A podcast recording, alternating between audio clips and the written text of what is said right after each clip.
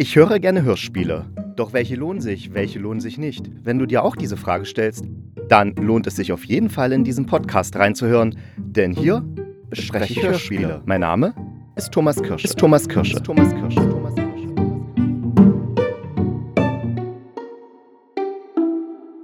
Hallo und herzlich willkommen zu einer neuen Folge des Hörspielkritikers. Heute am 30.09.2023. Der letzte Tag im September und wie es zu einem letzten Tag im September passt, habe ich mir zwei Krimis vorgenommen, die ich heute besprechen möchte. Eigentlich wollte ich drei Krimis besprechen, aber ich bin doch recht erschöpft von dieser Woche. Ich hatte echt viel zu tun und deswegen werden es leider nur zwei Krimis. Und zwar einmal Das krumme Haus äh, aus besonderem Anlass und ein ganz neuer Krimi in der ARD-Audiothek, der jetzt auch erst rausgekommen ist. Mord und Wischmob heißt der. Aber starten wir mit das krumme Haus. Und äh, Experten wissen sicherlich, das ist eine Geschichte von Agatha Christie und die hat Deutschlandradio 2019 eben verhörspielt, also ein Hörspiel daraus gemacht unter der Regie von Irene Schuck. Und warum will ich jetzt darauf eingehen? Das hat damit was zu tun, also klar, es ist in der ARD-Audiothek gerade verfügbar, aber meine Frau und ich, wir waren letzten Sonntagvormittag im Kino und haben A Haunting in Venice gesehen. Und ja, meine Frau und ich gehen gerne gern am Sonntagvormittag ins Kino. Erstmal, da hat man ein angenehmeres Publikum und zweitens ist es schön, vormittags ins Kino zu gehen, weil dann hat man noch den ganzen Tag vor sich.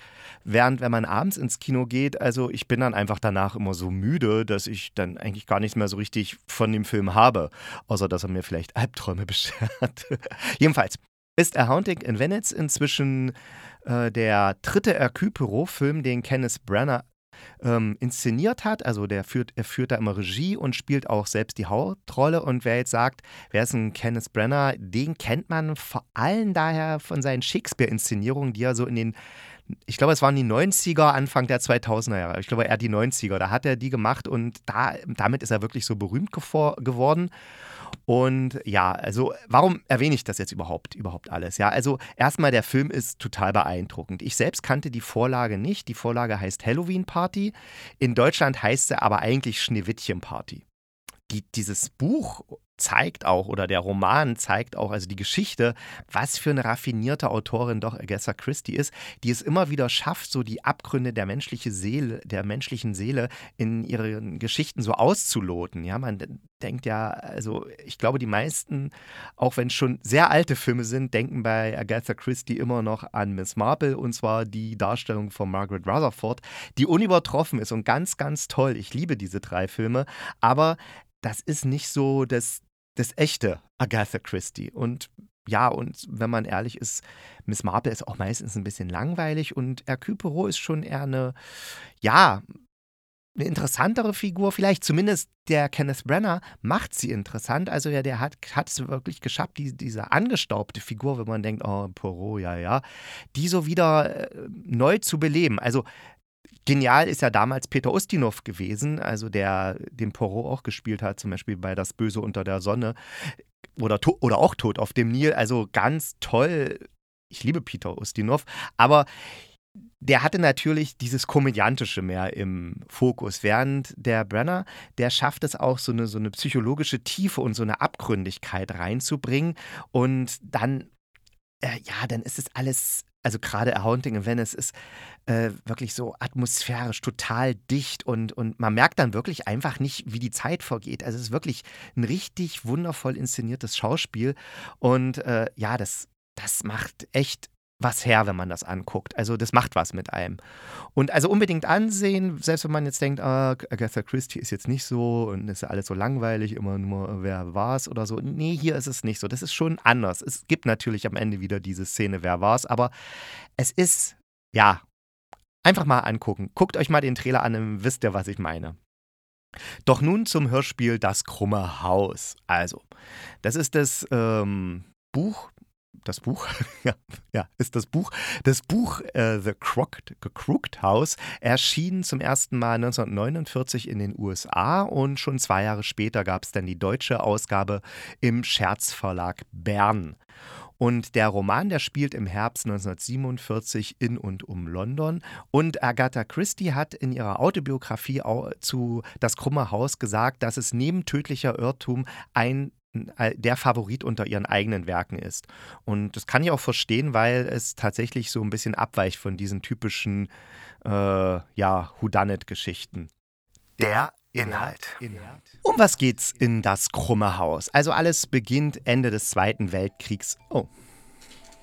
Momentchen, mein Handy. Zack, aus. Alles beginnt Ende des Zweiten Weltkriegs in Kairo. Da lernen sich nämlich Charles Hayward und Sophia Leonides kennen. Beide verlieben sich ineinander, entscheiden aber, sich jetzt noch nicht zu verloben, sondern wollen erst das Ende des Krieges abwarten.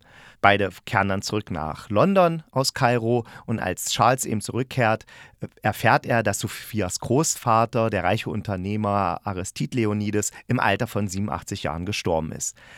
Und man muss wissen, der äh, Aristid hat ein riesengroßes Haus. Also es war erst ein kleineres Haus und dann wurde das immer weiter erweitert, dass es eben so ein krummes, riesiges, großes, aber auch dabei krummes Haus wurde. Und seit dem Krieg wohnt eben seine ganze Familie in dem Haus.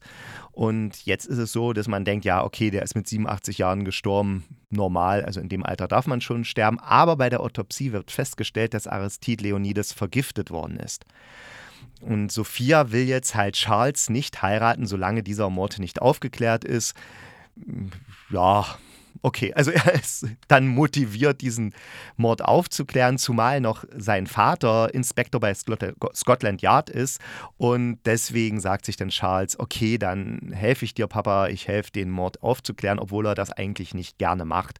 Aber naja, er fängt dann eben an, die Ermittlungen aufzunehmen und wie es eben in solchen Geschichten so ist, alle Familienmitglieder sind irgendwie verdächtig, sogar Charles Verlobte und man denkt tatsächlich kurze Zeit, dass sie vielleicht sogar die Mörderin sein könnte.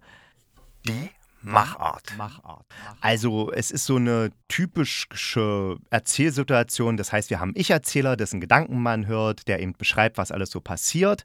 Und der rutscht dann eben in diese Spielszenen rein ja, das ist eine ganz typische Art, einen Krimi zu inszenieren. Dann haben wir sehr angenehm, sehr passende Musik. Also, das ist mir gleich aufgefallen. Die ist jetzt nicht so irgendwie so krass daneben oder will jetzt gewollt avantgardistisch sein. Nee, die passt wirklich gut und richtig geil. Da müsst ihr mal aufpassen. Als das krumme Haus das erste Mal auftaucht, auftaucht, auftaucht, da kommt der Anfang von Diskombobulat, Diskombobulate. Ich weiß nicht, wie man es richtig ausspricht. Diskombobulate. Discombobulate vielleicht. Also das ist das Thema von Hans Zimmer, was er für Sherlock Holmes geschrieben hat. Diese komische, also diese Sherlock Holmes Verfilmung mit Robert Downey Jr., da ist ja am Anfang diese Zitter, dieses dim, dim, dim, dim, Oh, ich kann nicht singen. ja, jedenfalls dieses Thema kommt da das erste Mal, wenn dieses krumme Haus auftaucht und das hat irgendwie so einen coolen Effekt. Also wirklich sehr schön gemacht. Dann ist es auch sehr plastisch ähm, abgemischt, das heißt, es wirkt sehr dreidimensional, die Atmosphären und die Gespräche und natürlich haben wir super Sprecherinnen und Sprecher. Ist eine Produktion vom Deutschlandfunk, äh, vom Deutschlandradio. Da kann also unter dem Aspekt nicht viel schiefgehen die Mitwirkenden. Und da müssen wir als erstes natürlich Jens Wawracek erwähnen, der die Hauptrolle hier spricht, also den Charles. Und ja, die meisten kennen ihn aus den drei Fragezeichen als Peter Shaw, aber ich kenne ihn tatsächlich eher als Synchronsprecher und natürlich aus der ARD Audiothek, wo es jede Menge Hörspiele mit ihm gibt. Komischerweise, nicht. Komischerweise, nee, ich finde es sogar eine richtig gute Idee, hat jetzt die ARD Audiothek so eine ganze Rubrik, die heißt mehr als drei Fragezeichen. Jens Wawacek ist Peter Shaw und noch viel mehr. Und da gibt es dann alle möglichen Hörspiele mit ihm, in, dem, äh, in denen er einfach mitmacht und wo man mal als jenseits der drei Fragezeichen ihn erleben kann.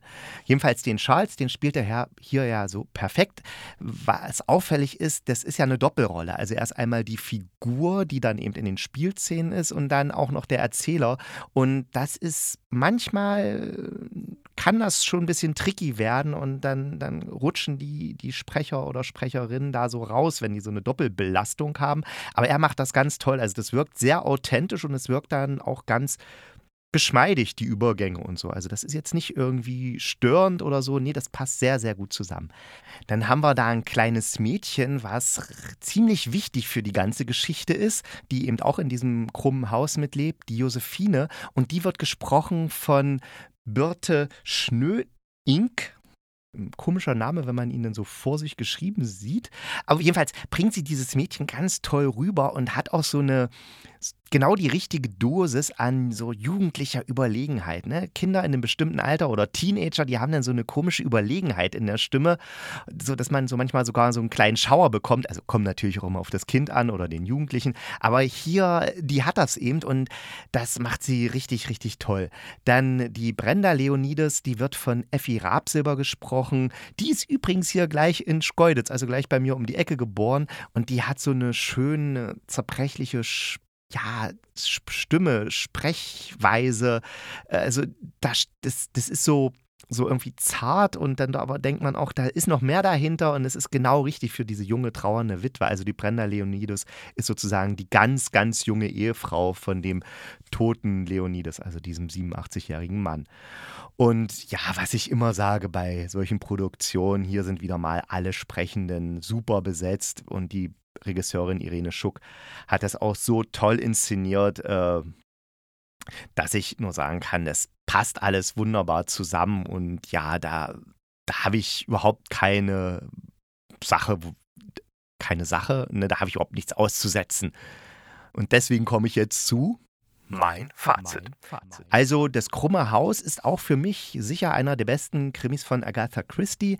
Der hat zwar diese typischen Charaktere, die eigentlich immer irgendwie vorkommt, aber doch sind sie hier irgendwie anders und anders angelegt. Und auch dann, wie der Kriminalfall sich entwickelt, hat eine neue Dimension, die ich vorher noch nicht so kannte.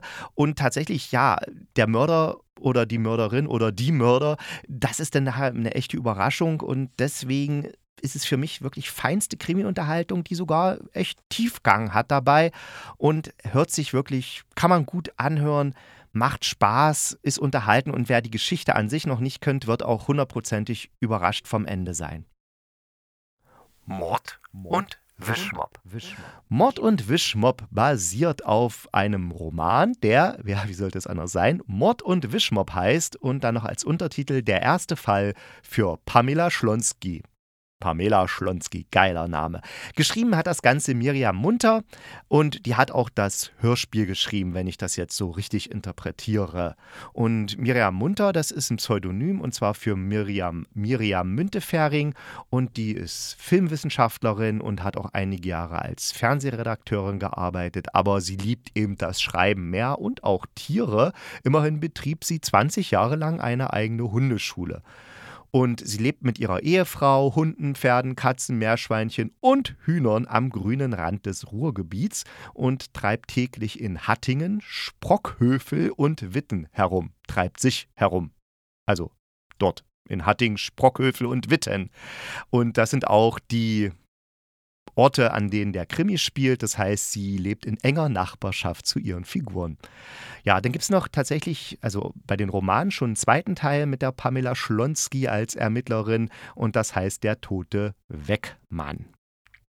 Aber kommen wir jetzt erstmal zu dem Hörspiel Mord und Wischmob. Das sind erstmal zwei Teile, die dauern. Moment, ich mache jetzt gerade nochmal meine App auf weil das habe ich jetzt total vergessen zu recherchieren, wie lange da so ein Teil dauert. Da muss ich mal gucken. Moment mal. Also, ein Teil dauert 19 Minuten. Das kann nicht sein. 15. Das sind noch 19 Minuten übrig. So. Also ein Teil dauert 51 Minuten. Das heißt, man hat so circa zwei Stunden gute Krimi-Unterhaltung. Ja, aber fangen wir erstmal an.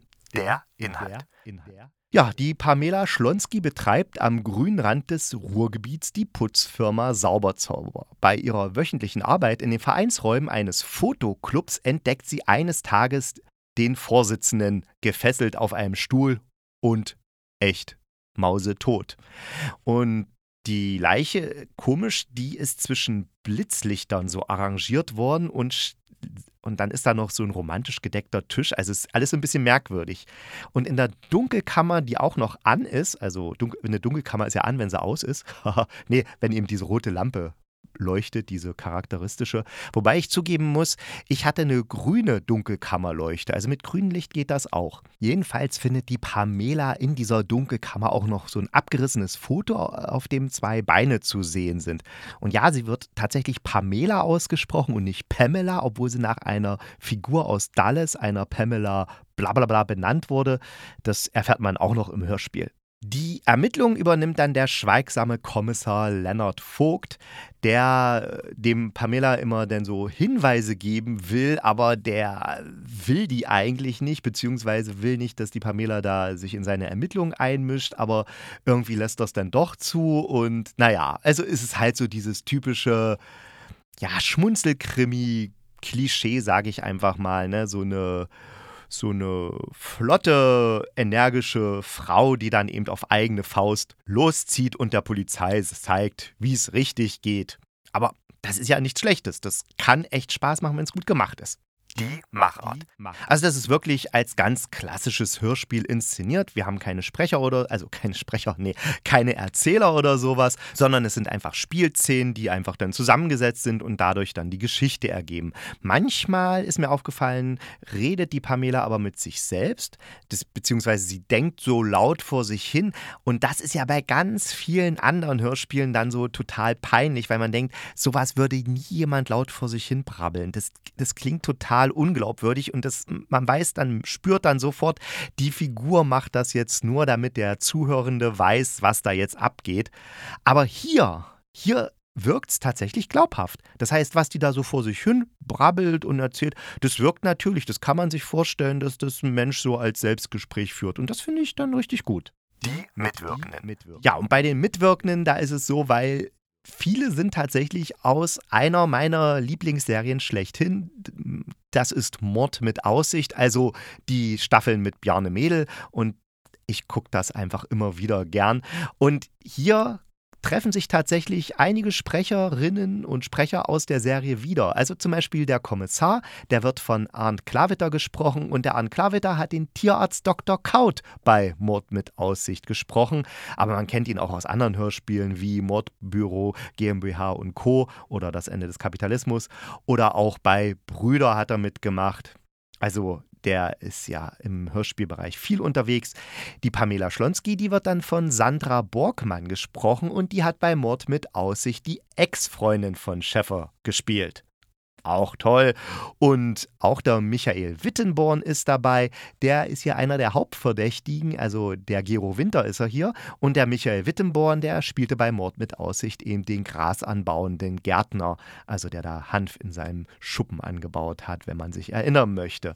Ja, auch viele andere bekannte Stimmen sind dabei, die jetzt nicht unbedingt aus Mod mit Aussicht kommen. Und insgesamt ja, wieder sehr schön, sehr gut produziert. Man merkt einfach, dass da ein Sender dahinter ist, also der WDR in dem Fall, der einfach weiß, wie es geht mein Fazit. Mein Fazit ist, das sind generell sehr schön gezeichnete, wenn jetzt auch keine super tiefgründigen Charaktere, aber irgendwie wirken sie sympathisch oder eben auch manchmal unsympathisch und es hat so was Gemütliches. Dann gibt es so eine leicht verwickelte Mordgeschichte, die doch einen ganz gut an der Nase herumführen kann, aber ohne dass man sich jetzt so belastet fühlt und denkt, oh Gott, oh Gott. Ja, es ist, es ist wirklich so einfache, nicht einfache, es ist charmante Unterhaltung. Gespickt mit viel Humor, der aber jetzt nicht so gewollt wirkt, so nach dem Motto, jetzt müssen wir noch einen Witz reinpacken, sondern einfach, es ist ein ja rundum gelungener Schmunzelkrimi, der zeigt, dass auch diese Genre richtig zünden kann, wenn Text, Dramaturgie und Sprechende übereinstimmen, wenn das einfach zusammenpasst. Dann kann es auch richtig, richtig gut sein. Deswegen ein großes Kompliment von mir an die Regisseurin Claudia Johanna Leis. Das ist wirklich, ja, zwei Teile, die man wirklich richtig schön anhören kann, die Spaß machen. Und ich hoffe, ich hoffe, dass das zweite Buch Der tote Wegmann von der Miriam Munter, dass das auch noch verhörspielt wird, weil ja, das macht dann bestimmt auch wieder Spaß. Der Ausblick. Ja, in der nächsten Woche werde ich dann der Klügere lädt nach besprechen. Das wollte ich eigentlich schon diese Woche besprechen, aber wie gesagt, ich bin echt erschöpft und schafft das einfach nicht. Dann noch das Hörspiel Pan Familia. Das ist ein Hörspiel über das Leben nach dem Tod und zwar spielt das Leben nach dem Tod auf einem, Camp auf einem Campingplatz. Ja, ziemlich coole Sache. Und dann hoffe ich, dass ich es noch schaffe, Identity, Identity zu anzuhören, komplett anzuhören. Ich habe schon angefangen. Das ist von der Mito Sanyal. Die kennen wir ja schon von Aliens sind auch Menschen, einem echt wahnwitzigen Hörspiel. Äh, dazu hatte ich schon mal eine Kritik verfasst am 18. März 2023. Also wenn ihr euch das anhören wird, zu Aliens sind auch nur Menschen. Und dieses Identity, da habe ich mich schon Identity da habe ich mich schon lange drauf gefreut, das endlich mal anzuhören. Es ist aber anstrengender, als ich erwartet habe. Deswegen brauche ich da noch ein bisschen Zeit, um, ja, um das äh, zu bearbeiten, verarbeiten. Gut, lange Rede, kurzer Sinn. Nee, kurzer Sinn, lange Rede. Ich sage euch jetzt Tschüss, wünsche euch eine schöne Zeit. Wir hören uns wieder dann nächste Woche. Das ist dann schon im Oktober. Mal sehen, wie warm der Oktober in diesem Jahr wird. Ich bin echt gespannt. Und ja, das ist dann der 7. Oktober. Bis dahin eine schöne Zeit und denkt dran, bleibt gesund und kugelrund. Dann beißt euch auch kein Pudelhund.